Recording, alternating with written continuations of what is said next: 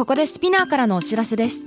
SPINEAR では企業やブランドの魅力やストーリーをポッドキャストとして制作配信するお手伝いをしております。ポッドキャストを通してお客様とのタッチポイントの創出とエンゲージメントを向上させてみませんか？お問い合わせは概要欄の URL かスピナー .com のスピナーブランデッドポッドキャストからお願いします。 SPINEAR. Hey everyone, welcome to the club. I'm your boss Mila and レイコこのポッドキャストは私長谷川ミラと佐藤真国主玲子の2人でお送りするおしゃべりプログラム。デジタル音声コンテンツ配信サービス Spinner を通じてお届けしています。同世代で共有したい情報や悩み私たちが感じる社会の違和感などヤングボスならではの切り口でお話しします番組のハッシュタグは東京ヤングボスカタカナで、えー伸ばし棒をつけてお願いします。メッセージの宛先は概要欄にあるメッセージフォームのリンクからお願いいたします。さあ、えー、れいこさんなんと今週も、えーまたね、はい。先週に引き続きリモートでの収録参加なんだけどもはい、その予定ではございませんでした。本来はそうなの。来るはずだったのにね前日に今、大変申し訳ございません 何があったの？乗れなかったの飛行機にそうなの。なんか、言い訳したくないけど、うんゲートがなんかちょっと早めに閉まっちゃったのもあり、私がアーリーチェックインオンラインでしなかったのもあり、うん入れてくれなかったんです。えー、てかなんでそんなまあ busy だからねしょうがないよねでもね、マジで2分しか遅れてないんだよ。なるほどねだからちょっとショック。なんか、ちょっと文句は言いたいぐらいなんだけど、まあしょうがないです。なので、明日帰ります。明日帰ってくんのね？はい。あそうだったんだ。あなるほどね。またリモートで。またリモートで。でも、前回どうだったかな？大丈夫でしたか？ね。教えてください。ぜひリスナーの皆様。ちょっと今後ももしかしたらこういうこともあったりするのかな？なかったりするのかなっていう感じなので。でもなんかどこの国にお互いいてもこういうのできたらすごい面白いよね。それもそれで、そうね。新しい働き方っていうのはあるね。ね。さあここでいきなりですがお知らせです。実は今日12月12日から50名様限定東京 Young Boss の Discord サーバーの先行招待をスタートしています。 Discord。えこちらは概要欄の URL から参加可能です。え先行招待については50人が集まり次第。てか先行順ですからね。はい50人が集まり次第ですね。え概要欄の URL は使えなくなってしまいますのでこちらご了承ください。だから普段ねね。あのヤングボス朝の5時に配信してるんですけどもだから早く聞いたもん勝ちっていうね。はいはい。そうね。はい、いいね。50人結構小さな枠ですけど。小さな枠。ただね誰でも入れる Discord サーバーの正式オープンは、えー近日中にお知らせしたいと思いますので詳細は東京ヤングボスのインスタグラムをご確認お願いします。さあということで私たちボスたちも参加しているこの東京ヤングボスの Discord サーバー。まあこの Discord をね作ろうっていう趣旨としてはまあ、あれだよね、うん。ヤングボス聞いてくださって、まあ、私たち今こうメッセージいただいてそれに対して読むっていうワンウェイっていうかあんまりこうコミュニケーションっていうのがあのできてないような感じなのかな、ただこのヤングボスのコミュニティ Discord 上ができたことでリアルな意見交換ができたりとか、まあ、その場でね私たちがチャット返すこともあったりなかったりそんなね場をね作りたいというところで。そうそう。だからチャットってことだよね。こうお話がもうその場でできるってことですよね。そうですそうです。そうなんです。面白い。なんかでね皆さん同士でもいろいろ話せたりっていうことかな。そうですでなんかイメージとしてはうんこう1個のスレッドじゃなくて例えばなんだろうね。なんかレイコチャットとかミラチャットとかもあったりとかえっと私もね今ちょっとごめんね今日はねレイコあの レイコっつってた。エルが一緒に収録参加してて最近さ喋るのよ犬。そういうリスナーさんいないからすごい喋ってなんか何言ってるか分かんなくてすいません。話を Discord に戻します。えっとね Discord はまああのーまあオープンなスペース、まあ、最初ね50人限定ですけども誰もが会話できるっていうところできちんとルールを設けてますのでそれをね読んでから楽しんでいただければと思うんですけども例えばこうエピソードごとのランキングがあったりとかみんなの感想が話せる部屋があったりとかそういう部屋がございますのでぜひねお楽しみにしていただければと思います。思わないで、なんかいろんなリアルな悩みとか話がリアルタイムで皆さんの話も聞けるし相談をし合ったりとかいろんなことが話し合えるってことだよね。そうですそうです。楽しみ。だね。だからここから私たちも多分新たなエピソードをどんなこと話すみたいなアイディアも出てくるのかなって思ったりもえしてに。おりますね。だから、まあ、社会の中でね若い人の割合 Z 世代特に割合年々少なくなってますのでコミュニティ作って団結。よしそしてより良い社会より良い未来を作ると。ね。まず限定50人から始めるのね。限定50人です、まあ、50人もまあまあそう考えると多いのかなどうなのかなって思うんだけど。であと Discord ってテキストだけじゃなくて音声のコミュニケーションもできるのでそこもなんかいろいろヤングボスとも相性がいいのかなって思ったりもしますね。そうだね。はい。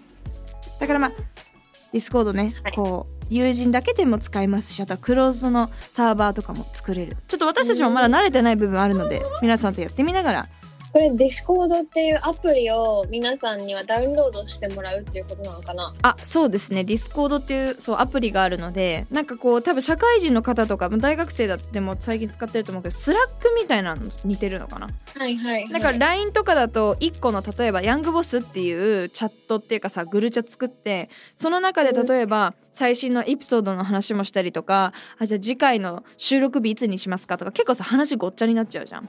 でもまあ Slackとか、まあ、より Discord はコミュニケーションが取りやすくなってるんだけどそのヤングボスの中でも細かくこうセクション分けされてるからこのトピックについて話したいみたいな人たちがこう集まりやすいというかコミュニケーション取りやすいようなあのツールになってるのかなっていうふうに思います。もともとは多分ねゲーマーの方々が使っていたアプリでゲームしながらリアルタイムでカチカチカチって話すっていうのがあの主流というか。なるほどね。そう。でそこからそう始まったんだけどなんか最近だとどこだったっけ香港の大学とかの先生がツイートしてて面白いと思ったのがやっぱ今の若い子たちは Slack とか LINE のチャットのところ吹き出しがやっぱり発言してる感が強くてなかなかこうグルチャで言いたくない発言感が出すぎて嫌だっていうのがあってでただ Discord ってその自分が例えば「ヤッホー」って言った時に吹き出しで出ないよね。なんかなんちょっと不思議なんだけど。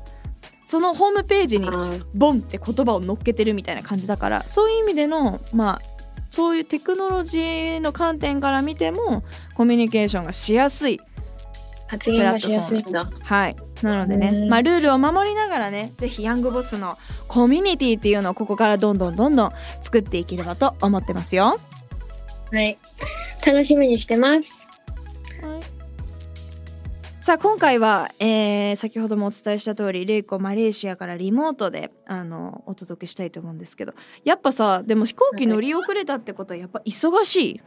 もうカツカツなの？はい時間が。昨日は本当に飛行機乗る直前までミーティングがもうあって、ちょっと終わらず私が途中で出て、それでも遅れました。いやばいね。そういう時ってひ返金してもらえるの？や、自分が遅れ、あ、でもちょっと、なんでその、ちょっと早めにクローズしちゃったんですかっていうので、返金はしてもらえた。おーよかったね、うん。若干じゃあ意地悪だったのね。そう、なんかね、結構、日本のエアラインさんではないんだけど、うんうん。海外のちょっと適当なところとかよくあるんだよね。うんああそうなんだ。はいもう閉めるよみたいな、もう多分帰りたかったんじゃない？そうだろうね。そこがまた日本のこのさサービスのさ質の高さとかもさやっぱりあるよね。なんで、やっぱり日本のエアラインを使おうと思いました。ジャパニーズエアライン最高でございます。まあね、はい。そんなね最近やっぱすごい忙しい玲子だと思うんだけどもやっぱり結構ねモチベーションはどうやってね保ってますかみたいなメッセージとかもこの間あったと思うんだけど、うんまたね新たなメッセージいただいてますので今日はそこから進んでいければと思ってます。はい。はい、クリさんからメッセージいただきましてありがとうございます。え年齢は18歳から22歳、大学生のところにチェックいただいてます。え燃え尽き症候群になる時ってありますか？組織のトップの立場にいると他の人のモチベーションややりがいについて考えることが多く常に走り続けていると精神的な余裕がなくなってしまう時があります。その結果人生の全体的なモチベーションが下がり全てを面倒くさいと感じてしまいます。もともとズボラなのかもしれませんがひどい時には寝るためにベッドに行くことさえも面倒に感じてしまうぐらいでした。皆さん 玲子さんはこのようなシチュエーションに至ることはありますか？また、えー陥った際に自分のモチベーションをどう回復させていますか？はい。燃え尽き症候群について。まあ突っ走ってる玲子イメージあるけど。私私ね、うん。私まだ燃え尽きたい。燃え尽き、燃え尽きてみたいって思ってる。まだ燃え尽いてないの？じゃあ。一回もない？いや、燃え続けてる。もう燃え続けて火が大きくなっちゃってるだけで、うん、誰かに一回この日消してもらいたいなって思うことがあるぐらい、うん。なんかその一回オフっていう状態になりたいんですよね。なるほどね。私結構あれだな。えっと二十歳の時ブランド始めてからやっぱその時今はねチームがいるけどその当時はほんと自分で全部やってたからもう洋服売って売り切ったらその売り上げでえっとニューヨークに行ってまたリサーチしてもうなんか超オンとオフが激しい生活を192021にしてたから結構なんか燃え尽き症候群になりやすいルーティーンの働き方をしちゃってたのかな。次に多分予定を詰め詰めにしてたらあんまりこうなんないのかなって思うんだけどそれこそさ倒れるまで頑張る人と私は倒れる手前で全然全然手前っていうかもうだいぶ手前で止まるスタイルだからだから結構そういう意味では逆に言うと燃え尽き症候群毎回なりやすくて結構目標達成されちゃった後にもう一回踏ん張る力が弱いなっていうのはすごい思うんだよね。燃え尽き症候群ってなんか、な、何？けどうなるの？やる気が起きないのよ何にもしたくないみたいな。何にもしたくないしもう達成感があるんだけど次もう一回えこれもう一回最初からやるのみたいな。そのそれがすごい。そこがしんどいかな。だなるほどね。私も今回だからは実はこの9月10月11月なんかねやる気がずっと起きなくて。で、いろいろピラティスの先生とかヨガの先生とか話しててまあ行き着いた結果が夏バテっていう言葉あるじゃんうんうん、あれと一緒で秋バテっていうのがあるらしくて。でそう現にこう夏の時の食生活まあ冷たいものたくさん食べたりとかその夏の腸のあれが秋に負担が来るっていうのを秋バテっていうの。で、うん。その腸の負担がやっぱメンタルだったりとかやる気だったりとかその私のなんかこうブーストかかんないなみたいな。しゃあ頑張るぞっていう感じではなくて、だからこの燃え尽き症候群とはちょっと違うかもしれないけどやっぱ8月にありがたいことに「フォーブ・ザンダー・サーティ」を受賞とかなんかちょっといろいろ達成される出来事が多かった。ブランドの展示会も一区切りしたりしてとか。ってなるそういう時期がやっぱ重なるとまたこうエンジンかけやっとだよ。だから最近ここ最近この1週間2週間ぐらいでまた頑張ろうって今慣れてる、どうやって今回復できてるの？あでも。一番いい答えになるんじゃない？えだといいなって思うけどやっぱ私秋バテっていう言葉に出会ってから心が楽になったのになんかえ私ちょっとなんか疲れてんのかな？なんとかなのかな？なんでやる気が出ないの？なんかいつもと違うみたいなこの不安があったからじゃなくて秋バテじゃんって言われてえなんじゃそりゃ？みたいな。それだと思って。なんだ夏夏の生活かみたいなさ。うん。私はそういう言葉に救われるタイプ？そのうんうん。うんだから秋バテなんでかわからない理由がわからないよりはね。そうそうそうそう。だからあ秋が過ぎれば治るかもとかあじゃあ今は落ち着いとこ、今はたっぷり休もう。秋のうちはちょっといっかこれ。とりあえず目の前のやんなきゃいけないことだけこなして、まあ、大きな目標とかまたエンジンかける時はどうせ自動的にかかるからそこまで焦んなくていいんじゃないっていうようなマインドにでも9月からずっと感じててそれがまあ気づいたの11月の途中だからねだからこのメッセージ見てあ分かるよって思った。でもこの子はなんでだからそうなっちゃってるかまず自分の部分自分のことを理解しないといけないかもね。そうだね。でもまあこのメッセージにある通り走り続けてると気づいたらその精神的な余裕がないと。これはでもどうなの？霊語的には、難しいよねそれ。なんか私これ見てて今なんで私は燃え続けてるんだろうって考えたんだけど、うんもしかしたら私はそのミラの言い方で言うと自分の結果にまだ満足してないからなのかもしれない。ああそれはあるかもね。私やっぱ結果うん。のゴールが低いもん毎回。玲子すごい高いと思う。いい意味ね。もうなんかそうだね。良くも悪くも小さいゴールで満足できないから、うんうん。そうだと思う。小さいこ設定は設定はするんだよ。でうん。もしてるの、それのたびに喜びに変えてモチベーションに変えてっていう本当に目先のゴールみたいのをいつも作ってるんだけどでも満足するっていうのが多分そのゴールがあとどんだけこの先にあるんだろうっていうぐらい多分私あるから燃え尽きる前に多分まだあまだ全然頑張んなきゃもっと頑張んなきゃに変わってるのかな。うん。てけどでもねわかんない。私も答えわからない。これ難しい。精神的に確かになんかいつまでこれ続けるんだろうとか思うし全然、うんうんうん。なんか何歳までこれこんなに努力しなきゃいけないんだろうとかはうん。思ったし努力ってなんか終わりがないからさうん。自分が満足するまでだと思うんだけどいやそれもねそうそれも一個私今要因としてあるなと思った。なんかいつまでこれってやるんだろうっていうところからそれがあるからこそもう一回やる気を立て直さなきゃって自分の心では分かってんだよねだけどほんとついてこないのよ、うんうん。メンタルが。全然だってむちゃくちゃやる気ある時はもう朝むちゃくちゃそう苦手なのにやっぱ早朝に起きてジムに行ってコーヒー飲んで本読んでそこから仕事してみたいなのがもう今やっぱずっと眠いとか。なんかまあもちろんねあの季節の変化とかそういうのもあると思う。私はそれが結構あれだったけど。このいつまで仕事するいつまでこのルーティンこのサイクルを続けるっていうのはサイクルを作るのも大事だけど一定のサイクルが続きすぎちゃうとこうやって飽きちゃうしさ。そうなんでそれ私それもあるかも。ねレイコは飽きないようになんかしてるの？でもマレーシアに引っ越すとかまあそうね。しとってたよね、そうね。また出ました。あまり参考にならないアドバイス。そうね。でルーティンに飽きたら海外に引っ越すのはどうかしら。いやでも本当それぐらいのあの変化も大事かもしれない。まあだから引っ越しまで行かなくてもね。そう。環境を変えるのはすごくでも大きいと思う。そうだよね。旅行でもいいもんね。うん。いやでもわかるな。この多分私クリちゃんと性格似てるもともとズボラなのかもしれませんがって。わかる。ズボラだからこそちゃんとやんなきゃいけないと思ってプレッシャーに感じて。でもやっぱこの、多分クリちゃん大学生で逆に学生時代からこのモチベーション下がった時の上げ方とか燃え尽き症候群のことに関して、えっと、考えてるの偉いなと思っててうん。なんかやっぱ社会に出てるとえ別にあなたのやる気のあるなし関係ないからみたいなやんなきゃいけないから目の前のことみたいなのあるじゃん。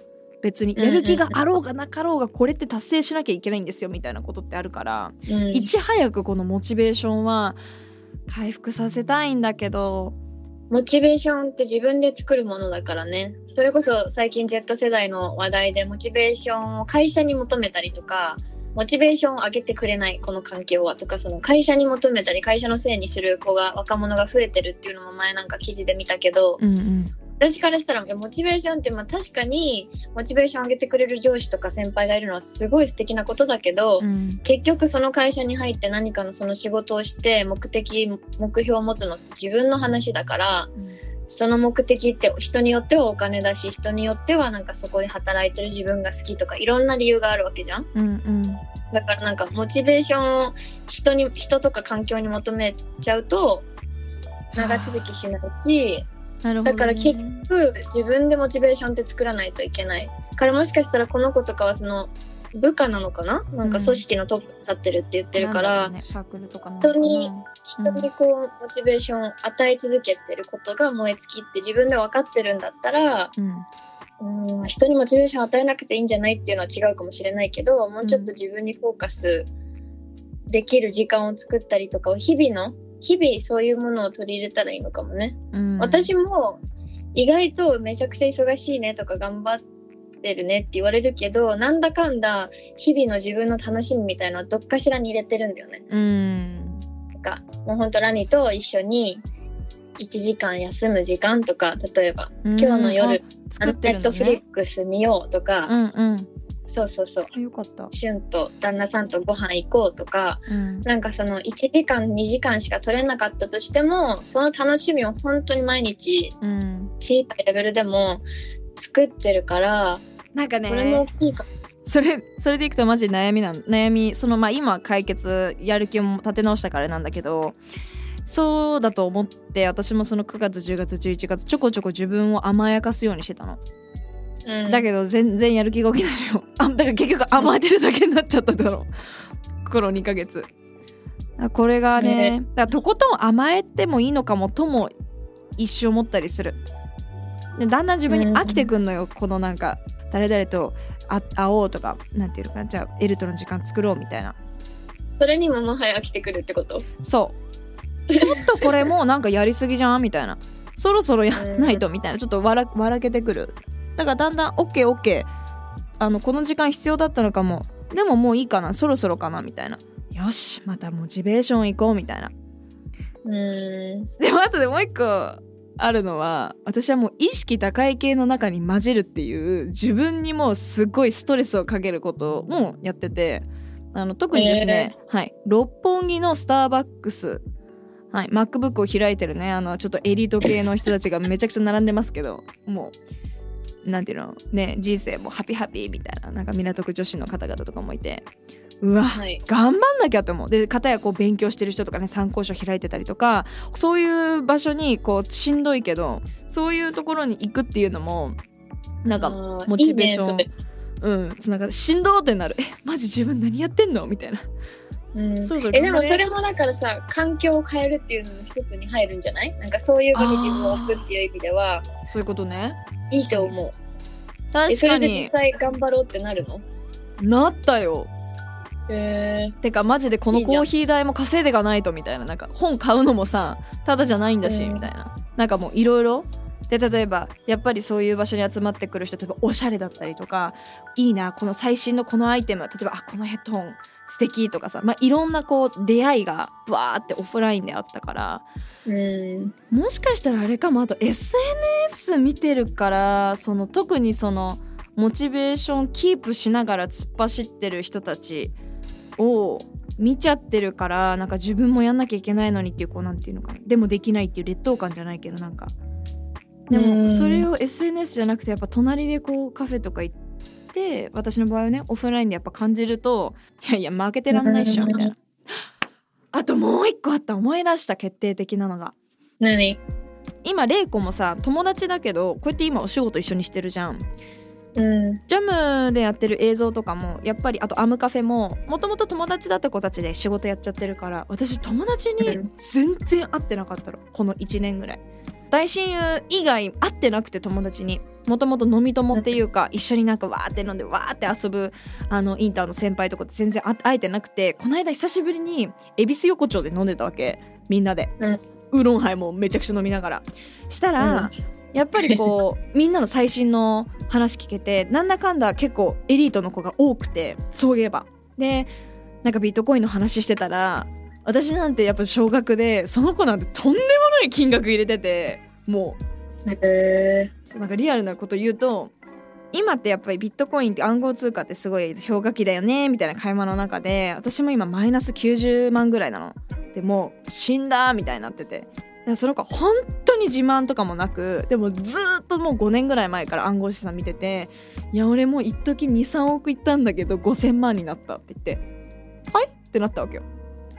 別にもう何いわゆるロレックスとかつけてないし服装からしたら大学の時と全く変わんないのよ。もうなんかペラペラのなんか T シャツ着てキャップかぶって大学生ですかみたいな格好なんだけどちゃんと仕事しててちゃんと投資にも回しててでもなんかまだ恵比寿横丁で飲んでてみたいな。まあその子だけのエピソードじゃなくて他の子の話も聞いててうわ私何ほざいてんだろうってなった。なんかうん。芸能とか同じような子たちばっかりと一緒にいて逆に居心地の良さもあったんだけど、こう共感してくれるから、玲子とかも絶対共感してくれるし経験してるから、うんその経験からのアドバイスが的確だったりするじゃん。そういう環境にちょっとこの1年いすぎたいすぎたっていうかありがたいんだけどそれで、うん。その一般の企業の友達とかのこのハングリーさを忘れてたわみたいな。そうだそうだ。私この子たちにも負けたくないんだっていうのをなんか違うフィールドの子たちともなんとなく負けず嫌いだからなんかそうだそうだっていうのを思い出してで徐々に、うんうんまあもうゆっくりしもう十分したよねみたいなので回復させたかな。結局人のモチベーションとか人の人と比べるって言ったら言い方悪いけどいろんな人を見てあ私も頑張らなきゃっていうのが一番早いのかもね。うん。って結果的には思った。あとは話すことかな。やっぱ直接。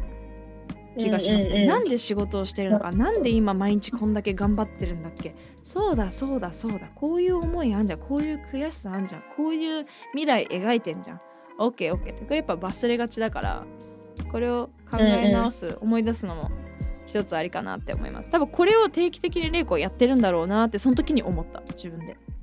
常にモチベーションを上げる人たちが周りにいたりとかこうんなんかね私それ多分ねこっちのスカイラウンジっていうのをオープンしてからすごい気づくけどやっぱアパレルやってる時はオンラインでさ社内の子たちとのコミュニケーションが主にあってクライアントとの会話がまあちょこちょこあるような環境だったけど、うん。こっちってお客さんとこう実際にさ VIP のお客さんが来たらなるべく挨拶しようにするようにしたりとかしてるからう、うん。でそうなると初めてこうアマテラスがマレーシアに来てなんでマレーシア選んだの？とかアマテラスってどういう意味なの？とかいろいろ聞かれる中で思い出すじゃん、うん。その話したそうだよね。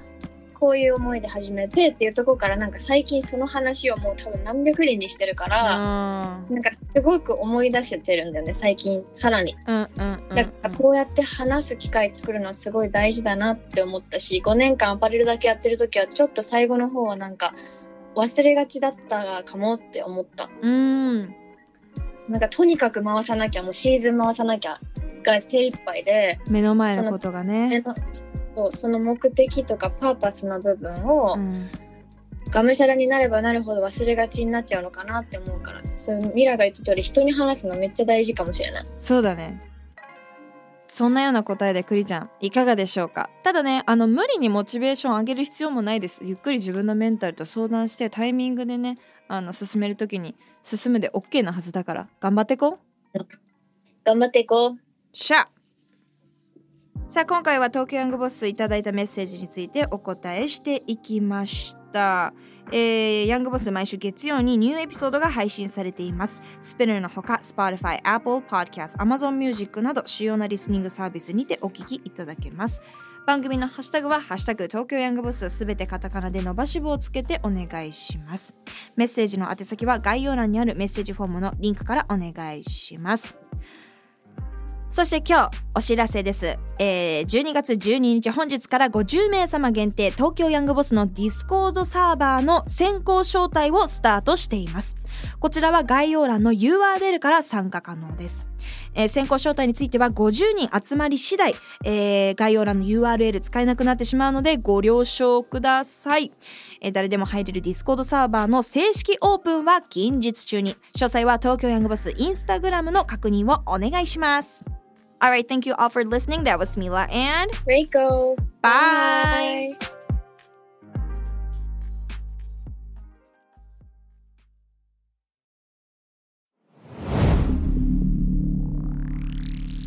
Spinner.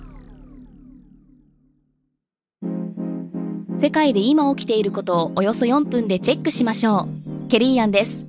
Quartz Daily Brief では、ニューヨークで配信された最新のグローバルニュースをいち早く日本語に翻訳し、平日の朝、声でお届けしています。Quartz Daily Brief 世界のビジネスパーソンに必要な情報をあなたに。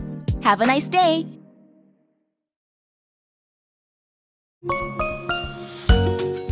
キャリコン編集長通信仕事と人生の話をゆるゆるとパワードバイミモレ。このポッドキャストではミモレ編集長の河原咲子が時には一人で時にはゲストをお招きしキャリアコンサルタントの資格を生かして仕事と人生そして職業キャリアだけじゃないライフキャリアの話を誰にでも分かりやすくゆるゆるとお話します。毎週金曜日に新しいエピソードを配信中です。ぜひ一度聞いてみてください。